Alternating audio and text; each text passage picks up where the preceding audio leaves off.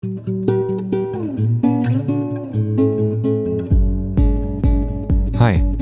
ich bin Oliver und das ist der Freihändig Podcast.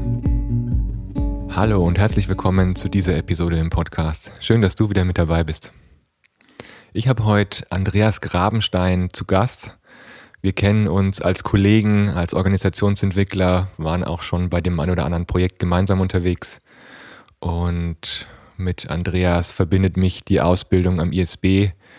Wir haben beide unsere systemische Beraterausbildung in Wiesloch gemacht und sind beide mit Führungsthemen und Organisationsentwicklungsthemen unterwegs.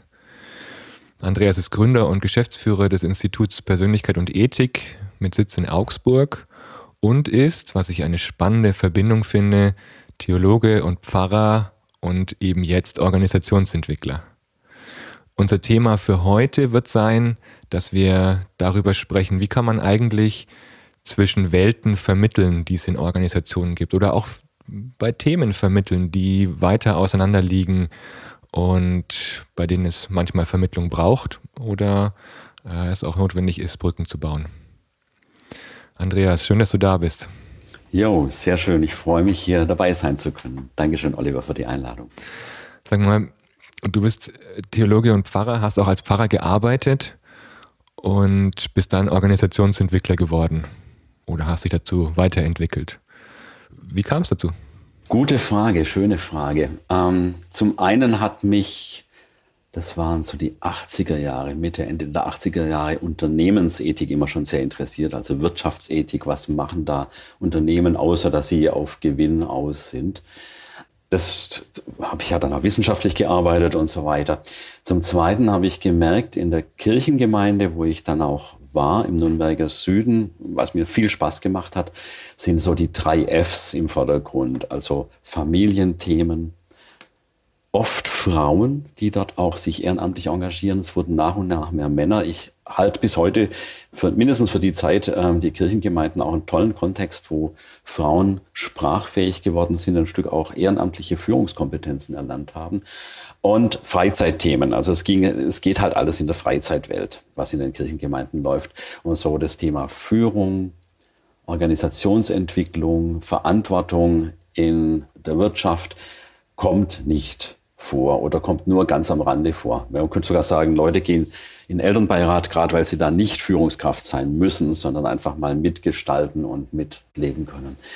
Und das hat mich halt immer schon interessiert, Führungsthemen, Verantwortungsthemen und so weiter. Und daraus entstand auch noch der Impuls, das Institut zu gründen 2000.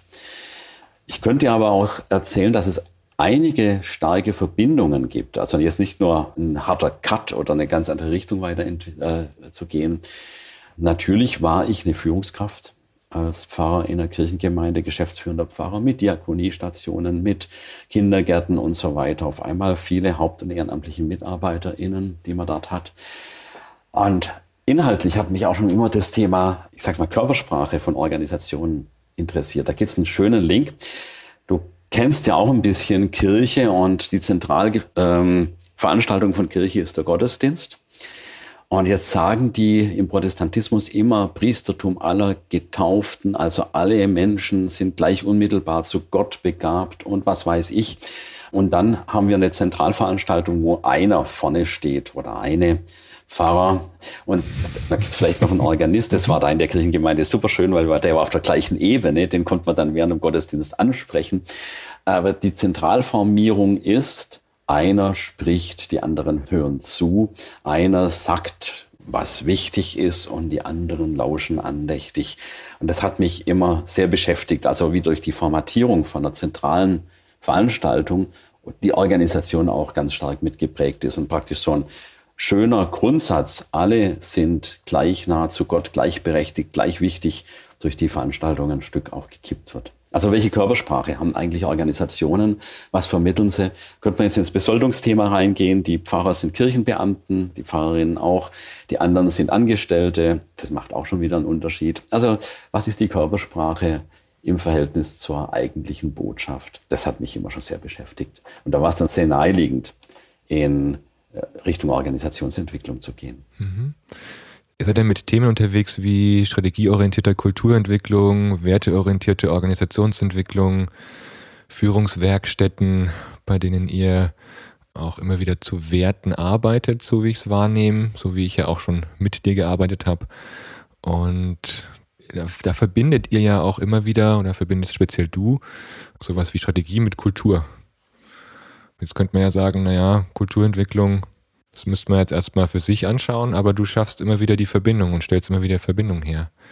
Wieso diese, diese Verknüpfung? Wieso nicht einzeln angeschaut? Ja, gibt dieses schöne Hintergrundmodell, was weiß ich, das äh, St. Gallner Strategiedreieck oder ähnlich machen es die Neuwaldecker mit so einem Dreieck. Und die sagen, wenn jemand Organisationen gestalten, verändern will, dann geht es nicht nur an einer Ecke. Also nicht nur über die Kultur, sondern braucht es auch einen Blick auf die Strukturen, braucht es einen Blick auf die Organisation und braucht es einen Blick auf die Strategie. Also, wie soll ich das sagen? Wenn mich jemand holen würde, das tun sie eigentlich selten. Das ist nochmal interessant, äh, dass Leute sagen, machen Sie mal bei uns Kulturentwicklung, Führungskultur und was weiß ich. Doch, ein Kunde fällt mir ein, wo es genauso gelaufen ist.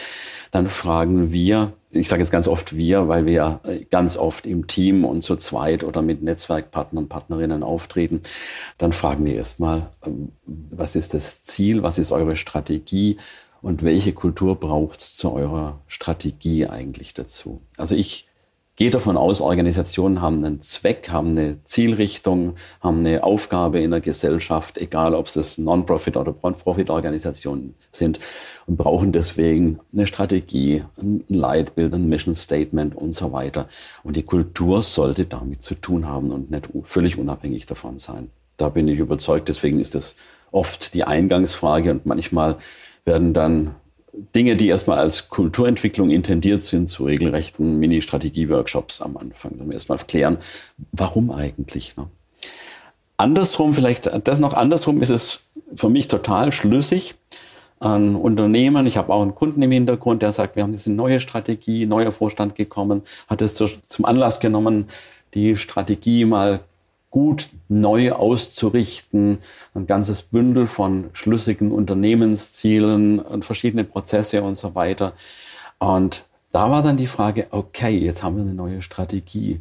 Wie soll das jetzt in die Köpfe und Herzen von MitarbeiterInnen gehen, damit die das mittragen, verstehen, leben und so weiter. Und da ist für mich ein sehr enger Kontext zwischen einer Strategieentwicklung und dann einer entsprechenden Entwicklung der Kultur. Welche Kultur braucht's, damit die Menschen diese, die Mitarbeiter, Mitarbeiterinnen diese Strategie leben, verkörpern, zeigen in ihrem ganz konkreten Alltagshandeln? Mhm. Wie geht ihr denn da vor? Jetzt ganz konkret an deinem Beispiel gesprochen? Das ist, ja, das, äh, das ist natürlich jetzt eine Fangfrage, Oliver. Jetzt hast du mich natürlich für die nächste halbe Stunde dann. ich versuche es sehr kurz zu sagen. Also langsam schält sich so ein bisschen ein Standardvorgehen äh, raus mit Interviews am Anfang, Organisation kennenlernen, Ist-Kultur erstmal aufnehmen. Bei dem einen Kunden, ich glaube, das war paradigmatisch, da haben wir dann Leute aus dem Vorstand eingeladen in Mitarbeiterworkshops, eine ganze Reihe von MitarbeiterInnen-Workshops gemacht und Leute aus dem Vorstand eingeladen und die gebeten, erzählt doch mal, was sind die Kernelemente der Strategie, wie ist es zur Strategie gekommen und so weiter. Schon das war ein Plus, weil die MitarbeiterInnen zum ersten Mal nochmal den Sinn und Hintergrund dieser Strategie, die sie halt bis jetzt auf Folien und so weiter gesehen hatten, mitbekommen haben. Und dann haben wir in die Leute in Gruppen geschickt und, und sie überlegen lassen, okay, wenn das die Strategie ist, nehmt euch mal ein strategisches Ziel. Wo bei euch im Alltagshandeln, im Alltagsgeschäft müsste sich das zeigen? Wie sieht es aus und wo könnte man das merken, dass ihr diese Strategie lebt? Also ganz viel über Erfahrungen austauschen, Geschichten erzählen, Zukunftsgeschichten erzählen. Die haben wir dann dokumentiert und gesammelt. Da ist unheimlich viel zusammengekommen, haben es dann später auch zu Kulturleitsätzen verdichtet. Das war aber, also dies, dieses Workshop-Setting, Vorstand erläutert Strategie, MitarbeiterInnen überlegen, was wären an entsprechendes eigenes Handeln und Vorgehen am jeweiligen eigenen Arbeitsplatz und dann eine Rückspiegelung nochmal mit dem Vorstand, der dann sagen konnte, super oder ich habe das noch anders gedacht. Das war ein Highlight in diesem Prozess. Mhm. Also das heißt, der, den Rahmen, der wird weiterhin von Führung gesteckt. Dafür braucht es ja auch die Strategie.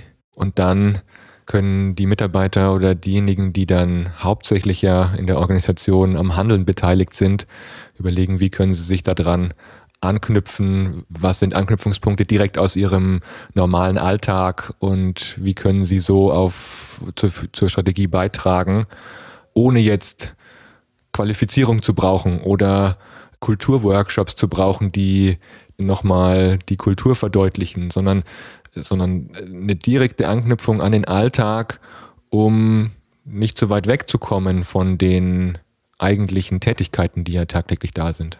Richtig? Ja, das andere hat es natürlich dann auch gebraucht, also Konkretion von Zielen, wie sagt man immer so furchtbar herunterbrechen von Zielen, also auch in anderen Prozessen natürlich und auch Workshops. Ähm, wir haben dann in dem Unternehmen Workshops mit den Teams gemacht und auch da sind wir so vorgegangen, dass wir die strategischen Ziele vorgestellt haben, mit ihnen dann überlegt haben, welche Kultur entspricht da bei euch denen und die dann auch am Ende wirklich ein oder zwei konkrete Maßnahmen im Team überlegt, mit denen überlegt haben. Da waren wir ganz oft dann bei der Organisation, also wie gestalten wir unsere Meetings, wie äh, gehen wir an Schnittstellen vor, wie ist in kritischen Situationen unsere Kommunikation miteinander.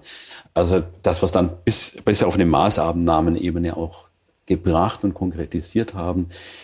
Aber diese Begegnung am Anfang, Vorstand, Strategie und gewachsene Kultur der Mitarbeiter, Mitarbeiterinnen, das war was sehr Wichtiges und würde ich immer wieder auch so machen. Also wirklich die Leute, Vorstand oder obere, obere Führungsebene mit MitarbeiterInnen an verschiedener Basis an, äh, ins Gespräch bringen über äh, Strategie und Kultur.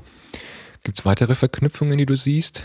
Wir waren ja vorhin, du hast das St. Gala Dreieck angesprochen, da sind ja die Schwerpunkte Strategie, Prozesse oder Strukturen und Kultur. Wo siehst du weitere Verknüpfungen? Oder was ist dir, was ist dir insgesamt wichtig, wenn du so verknüpfend und vermittelnd arbeitest? Ja, ist äh, trivial, die verschiedenen Größen in dem Dreieck im Blick zu behalten. Eine wesentliche Verknüpfung, das ist bei dem Kunden, von dem ich gerade so ein bisschen erzählt habe, fast ein bisschen spät gekommen ist, die Rolle von Führungskräften und von Führung für Kultur. Das ist jetzt ein, da könnte ich jetzt von einem anderen Kunden erzählen, wo es ganz stark über Führungskulturentwicklung gelaufen ist, die jetzt die Strategie erst nachholend machen.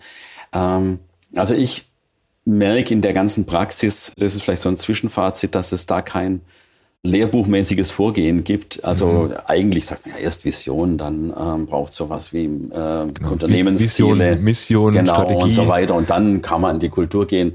Also da merke ich, dass wir da sehr viel pragmatischer mit den Unternehmen gemeinsam vorgehen, irgendwo anfangen und uns dann voranarbeiten. Dann wird oft auch deutlich, hoppla, wir haben ja gar keine so deutliche Strategie, müssen wir uns erstmal einmal drüber klar werden. Oder, oh, unsere Organisation, hm, da muss sich jetzt dann doch einiges ändern, wenn das die Strategie ist. Oder Ah, du kennst doch sicher das Seerosen-Modell, wo man sagt, ähm, von, von Ed Schein, das ist ja sehr, sehr geläufig, er sagt, Wurzelarbeit ist notwendig. Also um die Seerosen oben in eine andere Richtung wachsen zu lassen, muss man an den Wurzeln arbeiten, Kulturarbeit, Werte, Haltungen und so weiter.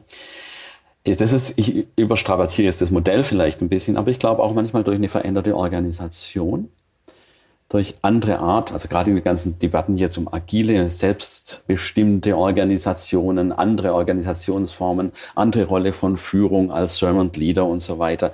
Also ich ich denke, man kann auf der Organisations- oder Strukturseite anfangen, neue Rollen definieren und so weiter.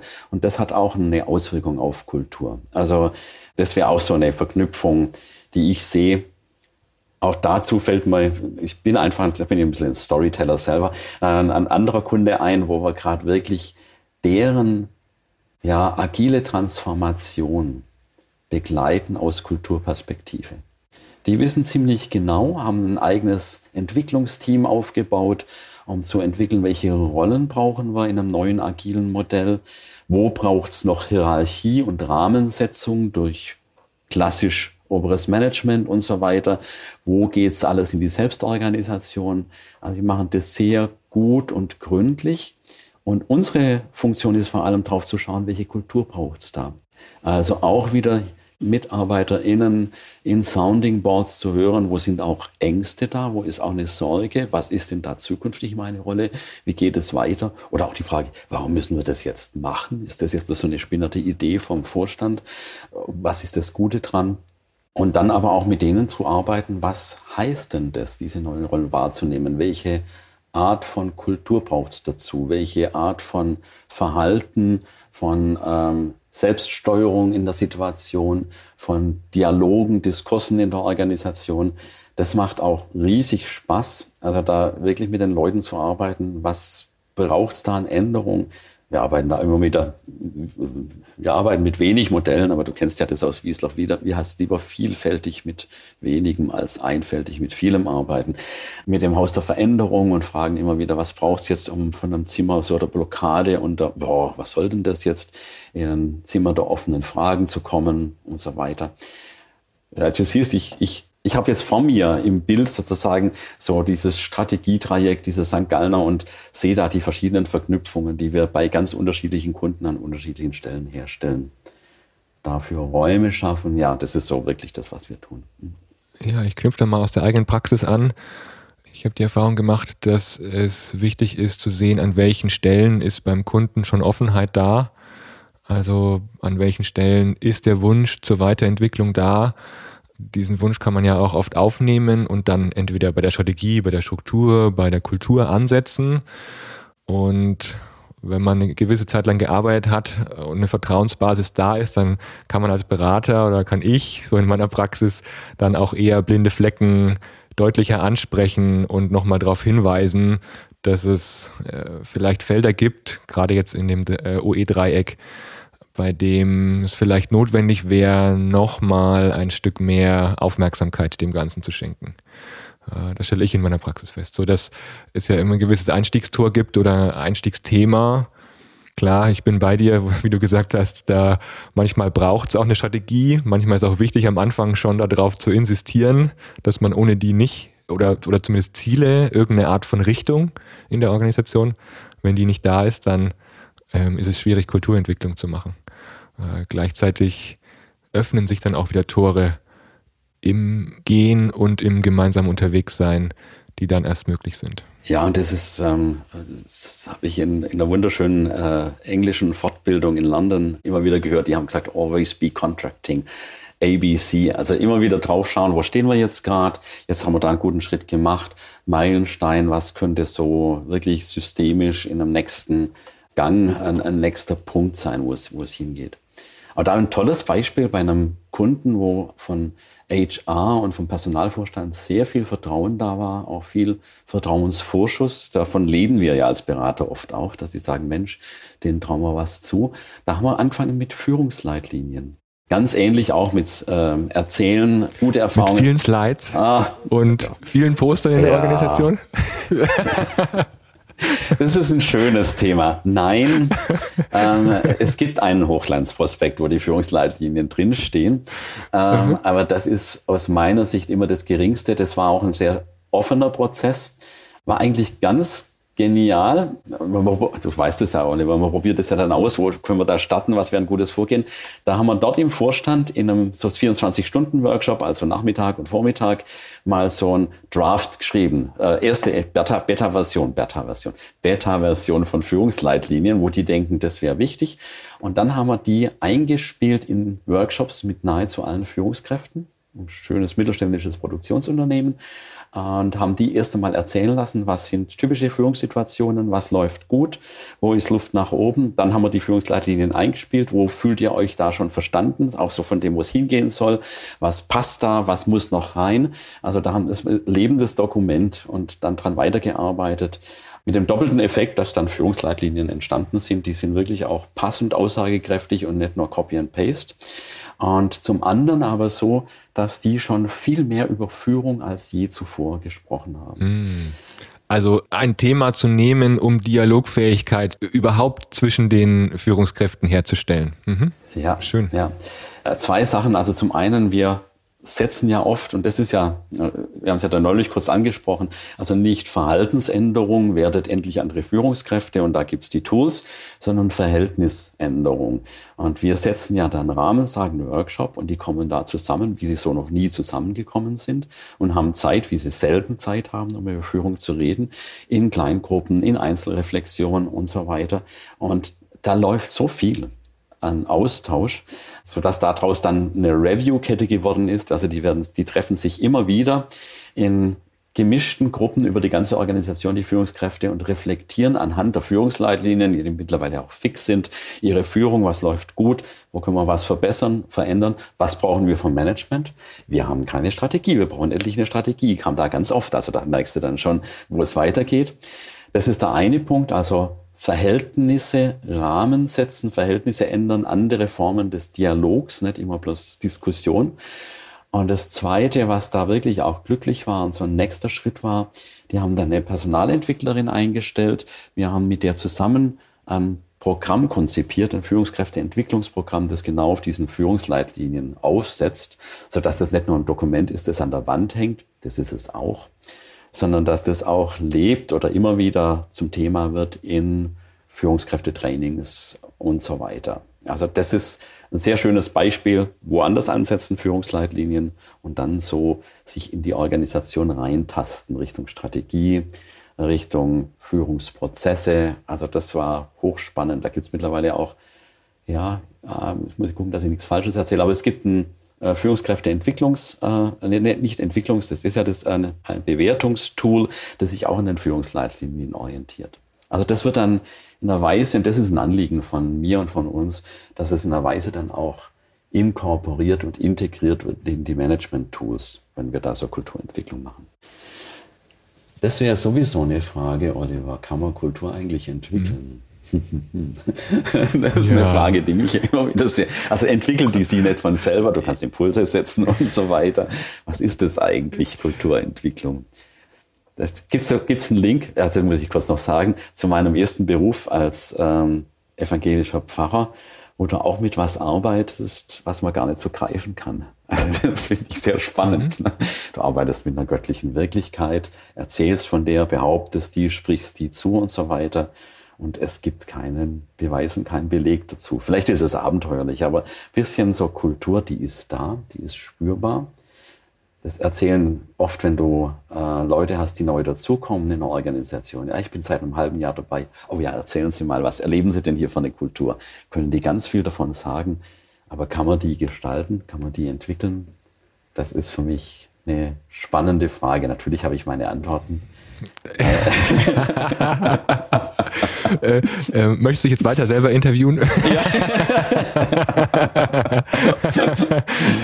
ähm, die, mich, mich, treiben die Fragen ja genauso um, ja. Also ja. gerade wie du davon gesprochen hast, dass dieses Thema Führungsleitbild oder Führungsleitlinien dazu beitragen kann, dass sich Führungsdialoge überhaupt entwickeln, habe ich mir gedacht, hm, interessant, könnte die Entwicklung von oder die andere Art von Führungsdialogen auch zu einer Art von Verhältnisänderung zählen. Also nicht Verhalten ändern zu wollen, sondern man ändert die Kommunikationsstrukturen eben, indem man in einen Workshop geht, indem man in einem anderen Modus über die Themen spricht, indem man sich Zeit dafür nimmt und nicht nebenbei äh, darüber spricht, sondern dass die ganze Aufmerksamkeit eben diesem einen Thema gilt, also etwas, was wir ja bei Moderationskompetenzen äh, immer suchen, nämlich einen Fokus zu bilden, konzentriert dran zu bleiben, äh, gute Dialoge zu gestalten, damit neue Lösungen herauskommen oder neue Perspektiven entstehen. Und die Frage ist bei mir jetzt aufgetaucht in unserem Gespräch. Ist es nicht auch etwas, um Verhältnisse zu ändern, wenn man Dialoge anders gestaltet? Oder ist es schon Führungskräfteentwicklung oder könnte es in Kulturentwicklung zählen? Vielleicht müssen wir es ja gar nicht so äh, haarklein zuordnen, sondern ich habe für mich festgestellt, dass ich habe ja bei mir auch im Titel ja Spezialist für Dialog und Wandel. Der Dialog nimmt eine ganz große Rolle ein weil allein dadurch, egal bei welchem Thema man sich bewegt, ganz neue Räume aufmacht und neue Perspektiven für Lösungen schafft. Deswegen ist das eigentlich für mich persönlich zentral, unabhängig vom Dreieck, in dem wir uns jetzt gerade bewegen. Ja. ähm, würde dann nochmal dran anknüpfen, also so sehr ich bleibe nochmal bei den Führungsleitlinien, bei so einem Dokument, so sehr das als eine Zwischenstufe und ein Fixpunkt immer wieder wichtig ist. Es Übrigens auch eine Parallele. Gell? Die, die Protestanten oder die Christen insgesamt sagen, da gibt es so alte Bücher, die als Fixpunkte immer wieder wichtig sind, aber die machen es ja allein nicht. Sondern es braucht dann ständig die Auseinandersetzung. Vielleicht ist das sogar eine, eine legitime Parallele, so wie ich denke, auch die Auseinandersetzung mit der Bibel und diesen alten Texten, die muss nicht zustimmend sein. Ja, ich glaube das so, wie es da steht, sondern ich war immer ein Freund davon, dass man sagt, nein, da muss man sich auseinandersetzen, kritisch hinterfragen, gilt das überhaupt noch? Kann man das so sagen? In welchem Sinn hat es noch eine Geltung oder eine Wahrheit für mich, wie auch immer? Diese Auseinandersetzung finde ich viel wichtiger. Und das geht genauso bei den Führungsleitlinien. Also, da, dass du, du einen Text nimmst und auch darüber streitest, und was soll das? Das müssen wir bei der nächsten, äh, bei der nächsten Überarbeitung, müssen wir das mal ersetzen, diesen Satz, der stimmt so schlicht und einfach nicht mehr. Aber ich glaube, die Diskussion drüber ist wichtig und da bin ich jetzt ganz bei dir und Diskussion nicht in einem Sinn von ungesteuertem drüber reden, sondern auch mal Formate einführen und einüben, wo die zum Beispiel so Führungsleitlinien mal in Ruhe hernehmen. Erst jeder, jede für sich schaut, wo ist eine Führungsleitlinie, da bin ich gut, das lebe ich, das verkörper ich in meiner Führungsarbeit. Wo ist eine Führungsleitlinie, die sollte ich in der aktuellen Situation eigentlich mehr beherzigen oder mehr mich dran orientieren. Wie würde das aussehen? Woran könnten es andere merken? Und dann Einzelarbeit und dann wirklich jeder, jede nacheinander oder mal wer will, äh, kann dann ein bisschen in kollegiale Beratungen münden und dann auch noch durchaus noch eine, eine offene Diskussion. Aber so Formate einzuführen, die durch die Art und Weise, wie sie strukturiert sind, auch Rituale sein können in der Organisation. Das ist für mich auch übrigens eine, eine, offene Frage. Da ist manches uns schon gelungen, aber manches auch nicht. Was ist, wenn der Berater, die Beraterin weg ist? Jetzt haben wir das eingeübt mit einem schönen Dialog, eine Runde, jeder, jede kommt zu Wort und Berater oder auch Führungskraft ähm, bezieht sich nachher drauf und sagt, Mensch, das fand ich nochmal einen ganz interessanten Aspekt und so weiter. Und dann gehen wir Puh, und dann kommt der Gummizug und sagt, jetzt wird wieder, werden Besprechungen gemacht wie immer. Einer spricht, die anderen hören zu. Gibt es noch Fragen? Nein, also weiter. Wir versuchen so, dass wir dann auch immer so dann diese Methodenkompetenz, Drehbuchkompetenz, du kennst es ja auch aus Wiesloch und wirst es selber so machen, auch vermitteln. Wo ich jetzt auch nochmal bin bei der Körpersprache. Also nicht nur inhaltlich, wir machen jetzt einen guten Dialog über Führungsleitlinien und setzen uns mit dem Inhalt der Führung auseinander, sondern auch, welche Form passt denn zu so einem Dialog, welche Körpersprache. Und das scheint mir manchmal fast wichtiger zu sein als der Inhalt. Ob da jetzt drin steht, wir, was weiß ich, wir äh, Fehler sind erlaubt, wir lernen aus Fehlern oder sonst was, auch wichtig. Aber wie beziehen wir uns auf diese Sätze? Also wie, wie äh, macht es eine Organisation, welche Gewohnheiten kriegt sie da auch und baut sie da ein. Ne? Hm, da sind wir ja beim Thema Haltung. Und da hätte ich eine Frage, die sich gerade auf weite Welten, die auseinander liegen, bezieht. Nämlich, kann Haltung Organisationen ändern? Oh, kann Haltung Organisationen ändern? Ich, sofort bei mir ist was gelaufen, ähm, Haltung von einzelnen Personen. Also dann wäre es auch die Frage, kann eine Person eine Organisation ändern? Und das Zweite ist, gibt es organisationsspezifische Haltungen, die dann auch in der Kultur inkorporiert sind und gelebt werden? Zum Ersten zur Person, ja und nein. Ich glaube, dass Kulturen und Organisationen eine große Eigendynamik haben. Da äh, Selbstreferenzialität und was weiß ich, sich auf sich selber beziehen, das ist so ein großes Wahrheitselement der Systemtheorie, würde ich sagen. Und eine einzelne Person da manchmal nur als Störung reinkommt oder Impulse geben kann. In einer gewissen Weise ja. Ich glaube, dass Führungskräfte, Top-Führungskräfte, Management manche Dinge ändern können, aber nicht, weil sie selber so toll sind oder eine tolle Haltung reinbringen, sondern das, weil sie das, was sie einbringen, von anderen aufgenommen wird, in der Kultur einen Anker findet, einen Widerhall, eine Resonanz und so weiter.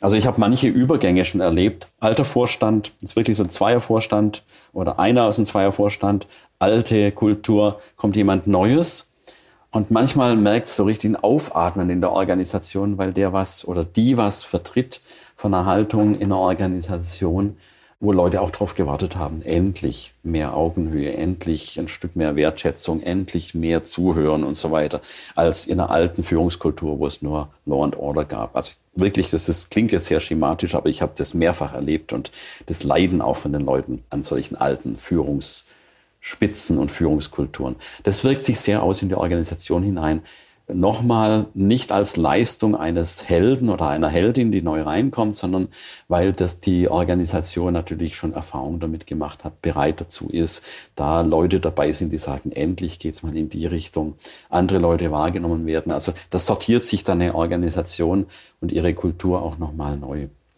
Das würde ich sagen, ja. Wir heißen ja auch Persönlichkeit und Ethik und nicht Organisation oder System und Ethik. Deswegen glaube ich schon, dass Persönlichkeiten auch die Unternehmenspersönlichkeit ändern kann, Impulse geben kann. Beim zweiten gibt es Haltungen in Organisationen. Ja, natürlich gibt es die. Es gibt unheimlich schnelle Organisationen, es gibt ruhige Organisationen, es gibt Organisationen mit massiven Hierarchien. Wir sind gerade ähm, in Ministerien auch, das ist eine Erfahrung, die ist immer wieder total spannend als Counterpart zu ähm, freier Wirtschaft, Produktion, Industrie und so weiter in Ministerien drin.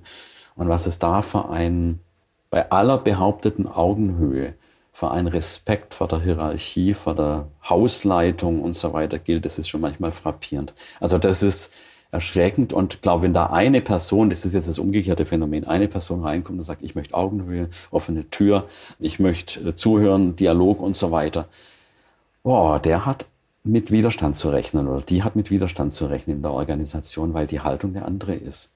Herr Minister, Herr Staatssekretär, darf ich, ähm, also dieses sehr von unten kommend der Leute, das ist tief eingeschrieben als Haltung in die Organisation. Also auch noch ein Beispiel ganz kurz ähm, skizziert. Ich habe es auch mal erlebt, wo eine Führungskraft in eine es war jetzt keine ähm, Staatsadministration, war ein, ein, mittelständisches Unternehmen, ein kleines, reingekommen ist und gesagt hat, bei mir soll jetzt ein Stück Wertschätzungskultur sein. Und die Leute waren völlig irritiert, weil sie vorher aus einer Misstrauenskultur gekommen sind, mit Verfahrensanweisungen. Das sedimentiert sich ja dann auch oder, äh, in, in, in entsprechenden Organisationsphänomenen, also Prozessen ins x-te Detail auschiffriert, ausde, ausdekliniert.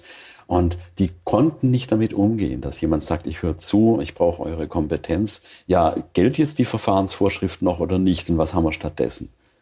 Also großes Misstrauen gegenüber so einem Vertrauensansatz. Da gibt es Haltungen, die da auch manchmal Personen zum Verzweifeln bringen können Organisationen. Hm, und dann ja, dann ja auch ein, ein gelerntes Misstrauen, das immer wieder auftaucht, obwohl die Realität dann eine andere ist, obwohl das gezeigte Verhalten eine andere ist. Da finde ich es immer wieder interessant, wie stark sich solche Erwartungserwartungen einprägen und ähm, immer wieder dann nicht an der Realität gespiegelt werden, sondern eigentlich schon gedacht wird, man weiß, was als Verhalten kommt und verhält sich im Voraus schon mal so, wie es erwartet wird, damit man gut mitläuft oder damit man gut in die Organisation reinpasst, statt anzuecken oder vielleicht sich anders zu verhalten. Aber das abzuwarten ist natürlich eine große Herausforderung, gerade wenn es äh, eher demütiges Verhalten vorher verlangt wurde. Ja, absolut. Erwartungserwartung, das ist aber auch Luhmann, oder? Also das finde ich ja total schön. ich habe es aus der Psychologie. okay. Äh, genau an dem einen Beispiel nochmal, also eine recht vertrauensvolle neue Führungskraft, die auf eine Misstrauenskultur stößt. Mhm. Und dann passiert ein Fehler. Und dieser, diese neue Führungskraft pflaumt mal jemanden an oder ist strikter oder macht doch mal, jetzt machen wir es halt so und was weiß ich, ne? Habe ich es doch gewusst. Das ist genau, fast ein Aufwand. Genau. Er ist, er ist doch so gestrickt. ich habe es genau. immer gesagt. ja. Oh, ja, genau. Ja, also insofern Haltungen von Organisationen, ja. Mir ist noch ein anderer Punkt gekommen, wenn ich den noch gerade mhm. einflechten kann. Ich glaube auch, du merkst, ich nehme den Ball mit dem Brückenbauen sehr gern auf. Ich komme ja durchaus aus einer professionellen Kultur als Pfarrer, wo auch Ruhe, Stille, Entschleunigung, Ritual, dass der immer gleiche Jahreskreis, das Kirchenjahr, einen großen Wert hat bei allen Veränderungsprojekten, die wir in Kirchengemeinden, habe ich auch viel gelernt in Kirchengemeinden, Umorganisation von Kindergartenfinanzierungssystemen, neue Projekte aufbauen. Aber dieses diese stille Ruhe, Rituale, Räume für Nachdenklichkeit und so weiter. Da denke ich auch, das ist was, was mindestens wir bei Persönlichkeit und Ethik in der Organisation immer wieder auch einbringen. Wo wir sagen, jetzt einfach mal fünf Minuten Stille, machen Sie sich Gedanken, zwei Leitfragen und dann fangen wir an. Und ich werde immer offensiver, das auch zu erläutern. Wenn wir jetzt sofort anfangen zu reden und Person A fängt an, muss Person B, während A spricht, noch überlegen, was äh, sie sagen möchte und so weiter. Das war einmal Stille, Ruhe, langsam, ein anderer Modus. Das habe ich am Anfang gar nicht so gesehen, was das für ein Mehrwert sein kann. Es ist nicht immer ein Mehrwert, also wenn eine Organisation nur Druck ist und schnelle Lösungen braucht. Naja, wobei ist vielleicht gerade da. Okay, aber was das für ein Mehrwert sein kann mit so einer anderen Haltung und nicht die übliche Hektik verdoppeln, die oft da ist.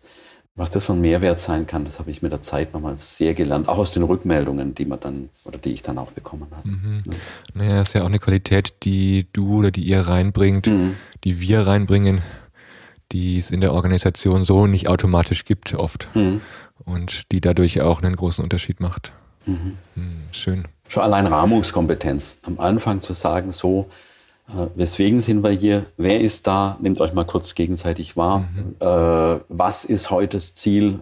Wo wollen wir hinkommen? Wie wollen wir es besprechen? Was wäre eine sinnvolle Tagesordnung? Oder wie haben wir uns gedacht, den Workshop aufzuziehen? Also das fehlt ja ganz oft. Dass da fängt eine Besprechung einfach damit an, dass irgendwie der oder die, die an der Spitze sitzt, anfängt zu reden. Mhm. Und sofort ins Thema einsteigt. Ja. ja. Und dann, Oliver, das ist immer interessant, wenn ich in einer Hierarchieorganisation bin, und dann fängt ganz konventionell der an der Spitze, meistens ist es ja leider noch ein Mann, ähm, fängt an zu reden und dann diesen kleinen Portion Mut zu haben, sagen, Herr X, darf ich gerade mal unterbrechen? Ist es in Ordnung, wenn ich die Moderation übernehme? Und dann dürfen Sie gleich fortfahren, auch nochmal so Ihr Statement zu Anfang machen und so weiter das sind so kleine Sachen. Manchmal darf man das nicht verpassen. Ist, und wenn man dann so langsam ist wie ich, dann ja. verpasst man oder, das. Oder, oder vorab, man muss es auch vorab, vorab sprechen. Ich habe vor kurzem die Situation, ich habe vor kurzem die Situation gehabt, dass äh, ich die Agenda schon vor, vorweg besprochen hatte mit der Führungskraft und äh, dann ähm, habe ich direkt zum Start gesagt, so, jetzt äh, kommt von Ihnen das Startwort. Und derjenige war vollkommen überrumpelt und musste sich erstmal sammeln, um die Worte für den Workshop zu finden. Andersrum geht es also auch. Das ist, das ist richtig, ja. Ach, ich muss jetzt noch was sagen. Nee. Genau so. Ach so, ach so, die Leitung war ja bei Ihnen. Ach, Herr König, machen Sie jetzt, mal. Ja. Genau, da, da habe ich mir jetzt vorgenommen, das in beider ja. ähm, äh, seitigem Einverständnis dann immer anzusprechen, wer startet Chat und zumindest einen kurzen, kurzen Abgleich zu machen, wer, wer wie jetzt am Drücker ist. Ja, das ist wohl wahr. Ja. Die, die Situation, die ich vor Augen habe, aber das ist da in dieser Organisation nicht untypisch, dass alle schon da sind und dann kommt die Top-Person rein mhm. und fängt sofort an. Ne? Und natürlich hat man das am Telefon vorher schon mal geklärt. Wir können das sehr gern moderieren. Das ist aber so außerhalb jeglichen Gewohnheitsstils. Mhm.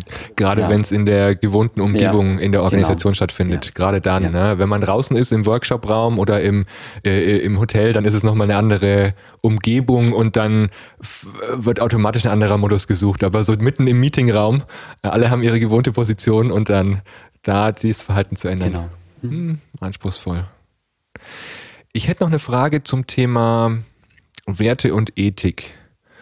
Wir haben ja jetzt gerade zum Thema ähm, Leitlinien bei Führungsthemen gesprochen, also Führungsleitlinien. Und mh, mm, da hast du ja ein Beispiel gebracht, bei dem es klar funktional war, über Werte und Ethik zu sprechen. Ähm, wann ist es dysfunktional aus deiner Sicht? Oder wie grenzt du es ab? Wann hast du, wie, wie, wie hat sich da über die Jahre vielleicht auch dein Gespür entwickelt, wann es sinnvoll ist, in Werte- und Ethikdialoge einzusteigen in der Organisation und wann vielleicht auch nicht? Mhm. Gute Frage. Das Erste, was mir einfällt, in die Situation sind wir bis jetzt selten gekommen, wenn wir in einer Organisation, einem Unternehmen sind, wo wir den Eindruck haben, die Produkte oder was die machen. Nee. Ähm, Jetzt oute ich mich also, wenn das ein Autotuner wäre, der konventionelle Verbrenner auf 230 hochtunt und, und zum Röhren macht. Also das ähm, nee, ähm, geht nicht. Also da über Werte und Ethik zu sprechen, dann würde ich gern mal über das Produkt debattieren und dann sind wir wahrscheinlich als Berater draußen.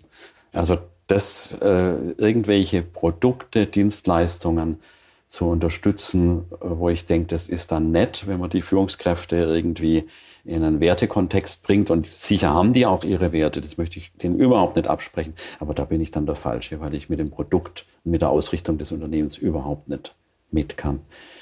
Das wäre so ein Punkt, der mir eingefallen ist.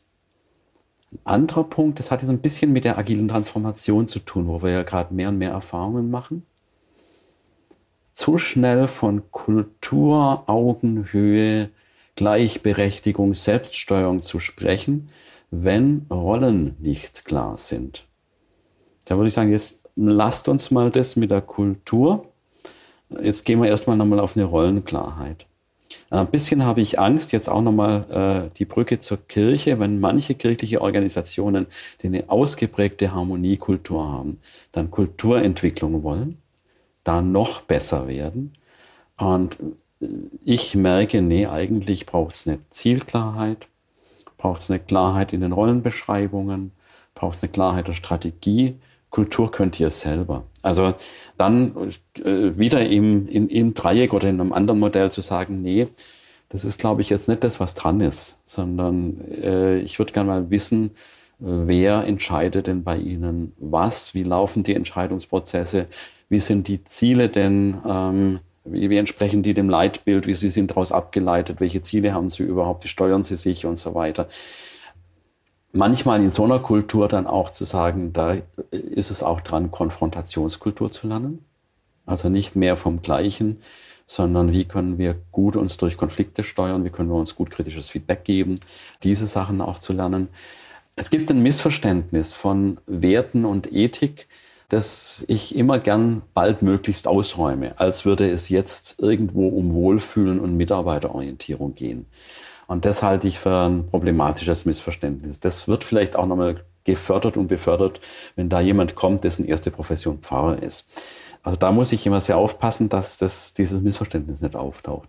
Und Werte und Ethik sehr wohl was mit einer sehr klaren Zielorientierung zu tun haben kann, mit einer sehr offenen, transparenten Konfliktkultur zu tun haben kann. Also es ist vielleicht jetzt nicht ablehnen und sagen, nee, das machen wir jetzt nichts mit Kulturentwicklung oder Werte und Ethik, aber nochmal sagen, was sind die Werte, was ist die Ethik, die bei euch jetzt da dran ist. Ne? Und manchmal sind es dann wirklich eher Orga, Strukturen, Rollen und Strategiethemen als Kulturthemen. Das schließt sich gut auch meine nächste Frage noch an, nämlich ich bin in letzter Zeit immer wieder am Sinnieren darüber, inwieweit gibt es absichtslose Beratung oder gibt es das überhaupt? Diese Debatte kam bei einem der letzten Podcasts auf, gerade beim Thema Stefan Kühl, der aus einer systemtheoretischen Perspektive sagt, naja, wir, wir müssen absichtslos beraten oder in diese Richtung gehen, weil sonst äh, stülpen wir was über. Ähm, Gleichzeitig glaube ich, wir haben als Berater auch eine Verantwortung. Jetzt ähm, habt ihr den, Schwer, Schwerpunkt ähm, Ethik. Ganz allgemein gefragt, wie viel Verantwortung als Berater absichtsvoll reinzugehen und absichtslos in dieser Balance haben wir. Und da denke ich vor allem jetzt auch an Umweltfragen, die uns ja auch alle betreffen. Also ist es in unserer Verantwortung, so etwas anzusprechen? Gerade bei Strategiethemen, bei Neuausrichtung von Organisationen, bei Zielklärung, ähm, äh, wenn solche Themen zum Beispiel nicht zur Sprache kommen, sollten wir sowas reinbringen oder nicht? Also absichtslos, das Erste, was mir gekommen ist, ich habe natürlich eine Absicht, ich möchte da ja Geld verdienen, das ist mein Lebensunterhalt. Aber ich glaube, das ist nicht das, was du meinst.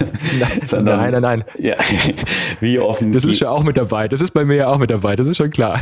Das wäre übrigens ein ganz nettes oder ein interessantes Thema auch nochmal zum Thema Beraterethik. Also da, mhm. das ist, was man sich auch immer beschäftigt, so ein Stück Selbstreflexion.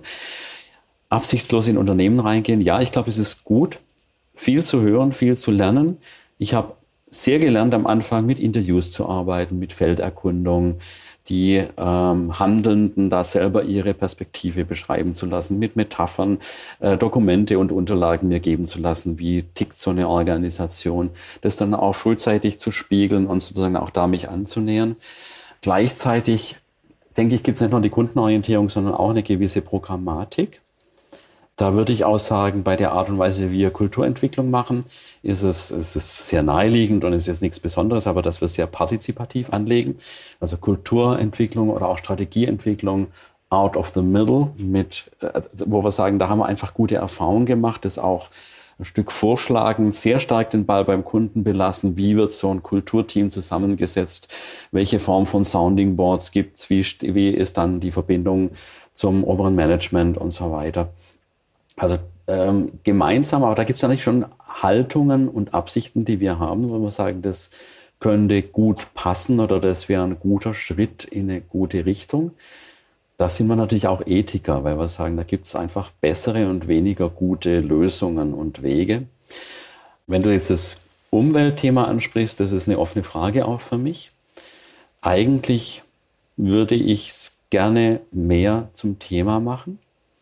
Nicht nach dem Motto, horcht mal, ihr müsst euch jetzt aber endlich auch um den Klimawandel, die Klimakatastrophe kümmern. Da könnt ihr nicht so weitermachen wie bisher. Das ist, wäre viel zu platt. Aber Räume zu finden, gerade in Auftragsklärungen mit dem oberen Management, was, wie nehmt ihr es wahr? Was tut ihr da? Soll das in dem Strategie-, Kulturentwicklungsprozess eine Rolle spielen? Wie soll es eine Rolle spielen? Wie nehmt ihr da eure MitarbeiterInnen wahr? Auch in Sounding Boards das zu fragen. Also da es für mich eher, da gehört für mich schon eher hin. Hintergrund ist eine ganz klare Überzeugung. Zum einen, dass wir, zumal ich jetzt dann Ende 50, die erste Generation bin, die mitbekommt, die Auswirkungen der Klimakrise und wahrscheinlich zur letzten Generation gehört, die noch was ändern kann. Also da erlebe ich bei mir einen gewissen ja, Druck ist das falsche Wort, es ist viel mehr, das ist eine existenzielle Betroffenheit. Also da bin, gehöre ich eher zu dem Lager, der sagt, es gibt viele verschiedene Krisen, Finanzkrisen, Unternehmenskrisen, äh, Flüchtlingskrisen und so weiter. Die Klimakrise ist sowas von Rahmen zu alledem oder sowas von Basis zu alledem.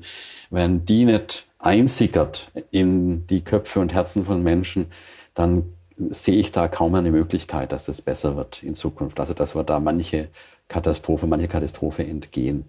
Ich lese da gerade auch eine sehr, sehr hm, bewegende Dystopie. Äh, ein Roman, der in 30 Jahren in der Zukunft spielt und da beschreibt, was dann da passiert. Das sind natürlich alles Extrapolationen, wer weiß, aber ich, da bin ich überzeugt, dass da was kommen wird, wenn wir nichts tun. Und das Zweite ist, dass ich auch bei aller Verantwortung des Einzelnen oder der Einzelnen im Blick auf Konsum, bei aller Verantwortung der Politik, da richtige Ziele und Rahmen zu setzen, eine sehr große Verantwortung, das ist Unternehmensethik bei Organisationen und Unternehmen sehe. Und die auch wahrgenommen sehe. Also das ist ja jetzt nicht nur hoffnungslos, das ist ja auch tolle Initiativen, Unternehmen, die viel weiter sind und viel konsequenter, als die Politik das gerade äh, überhaupt sieht und zulässt. Also da läuft ja viel. Und da als Berater einen Beitrag dazu zu liefern, halte ich für total richtig und wichtig. Auch wenn wir, wenn unser Ethikverständnis sehr viel mehr Führungsethik, Kulturethik, ich sage manchmal eher so strategienahe Kernethik ist und nicht so sehr Kontextethik, also in welchem Kontext, mit welchen Produkten und Dienstleistungen operieren dann die Unternehmen. Hast du noch einen Titel von dem Buch? Das ich da gerade lese. Mhm. Paradise City von Zoe Beck. Mhm. Nehmen wir mit auf in die Show Notes. In die Show Notes, genau. interessiert. Ja. ja. Ja, was sind Themen, die wir noch, ja, Andreas? Was sich da auch lohnt zu lesen, äh, zwei Sachen, die mir gerade noch einfallen. Das ist übrigens eine sehr schöne Corona-Lockdown-Nebenwirkung, dass ähm, mit ein paar BeraterInnen zusammen ich einen Club der abgelehnten Bücher mache und da dabei bin und wir lesen sehr konsequent ein Buch nach dem anderen. Wir haben da gelesen und das hat mich auch sehr bewegt, ist da äh, Yuval Noah Harari, insbesondere mhm. das ähm, äh, die, die 21 äh, Lecture, die, die 21 ja. Lektüren fürs 21. Jahrhundert. Titel bin ich immer mhm. nicht so gut. wo es auch viel um die ökologischen Fragen und die, äh, die Basisfragen geht. Und ein zweites, was mich auch in der Auseinandersetzung mit Luhmann sehr beschäftigt, ist von Harald Welzer und einem Co-Autor. Irgendwas mit Transformation heißt. Ich kann es dann gerne mal raussuchen. Ja, schick's mir mal zu, der, dann nehmen wir es auch mit auf. Ganz mhm. interessante These, die der sagt, äh, Luhmann kommt aus der rheinischen Bundesrepublik der 80er, 90er Jahre mhm. und beschreibt eine Stabilitätstheorie ist auch sehr, sehr vergröbernd. Ich mag den Luhmann sehr und glaube, da ist auch viel an Dynamik und Veränderung drin. Aber braucht es heute nicht ganz andere Theorieansätze, um Transformationen zu beschreiben, die gesellschaftlich in Unternehmen und so weiter bevorstehen. Also die einfach nicht mehr nur eine evolutionäre Weiterentwicklung des Bestehenden sind, ähm, sondern Umbauten, Chaos, Krise, Übergang, Neuformation äh, auch beschreiben.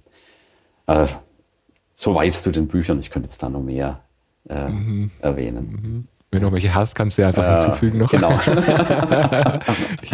genau. Das kenne ich ja bei uns beiden. Wir beide sind ja auch immer wieder im Gespräch, wenn es darum geht, was hast du gerade gelesen? Was bist du, wo bist du gerade dran? Ganz genau. Äh, ach, spannend. Ah, da schaue ich mal rein. ja, ja, auch ein toller Austausch. Mir bringt es gerade unheimlich viel mit dem Lesen und immer mal wieder mhm. mehr Theorie rezipieren. Ich habe vorher manche Jahre wenig gelesen und wenig rezipiert, was da so läuft. Vielleicht auch ganz gut, weil ich dann vertieft habe und an dem gearbeitet habe, was ich so an Repertoire habe. Und mhm. das öffnet sich gerade sehr. Und das ist mhm. Zeit der Zeit geschuldet und das ist gut so. Mhm. Gibt es noch was, was du ansprechen möchtest oder runden wir ab?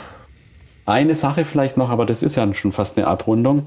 Mir macht es unheimlich viel Spaß, sag's mal so, die Links von meiner ersten Lebenshälfte als evangelischer Pfarrer, Theologe, mhm und im Grund Grundlagenethiker zur zweiten Lebenshälfte als systemischer Organisationsentwickler, Kulturentwickler zu schlagen. Habe noch nicht die Form dazu. Ähm, das findet in der Alltagspraxis eher weniger statt. Das war jetzt heute schon fast ein bisschen eine Ausnahme. Aber das würde mir sehr viel Spaß machen, weil ich da immer, immer weiterhin der Überzeugung bin, dass da der Protestantismus einiges an Theoremen, Haltungen, Geschichten, Überzeugungen bietet, die noch überhaupt nicht für Organisationen, für Unternehmen, für Kulturentwicklung aufgeschlossen sind.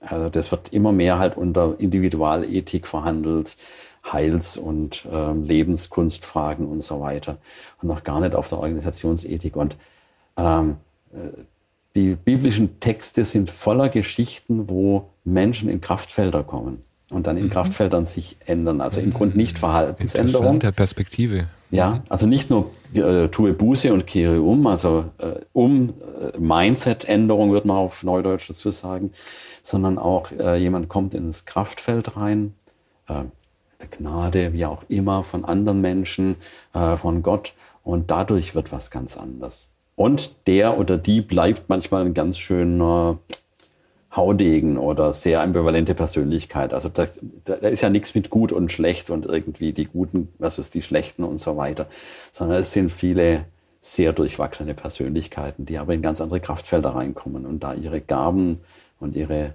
Ressourcen nochmal ganz anders einbringen können.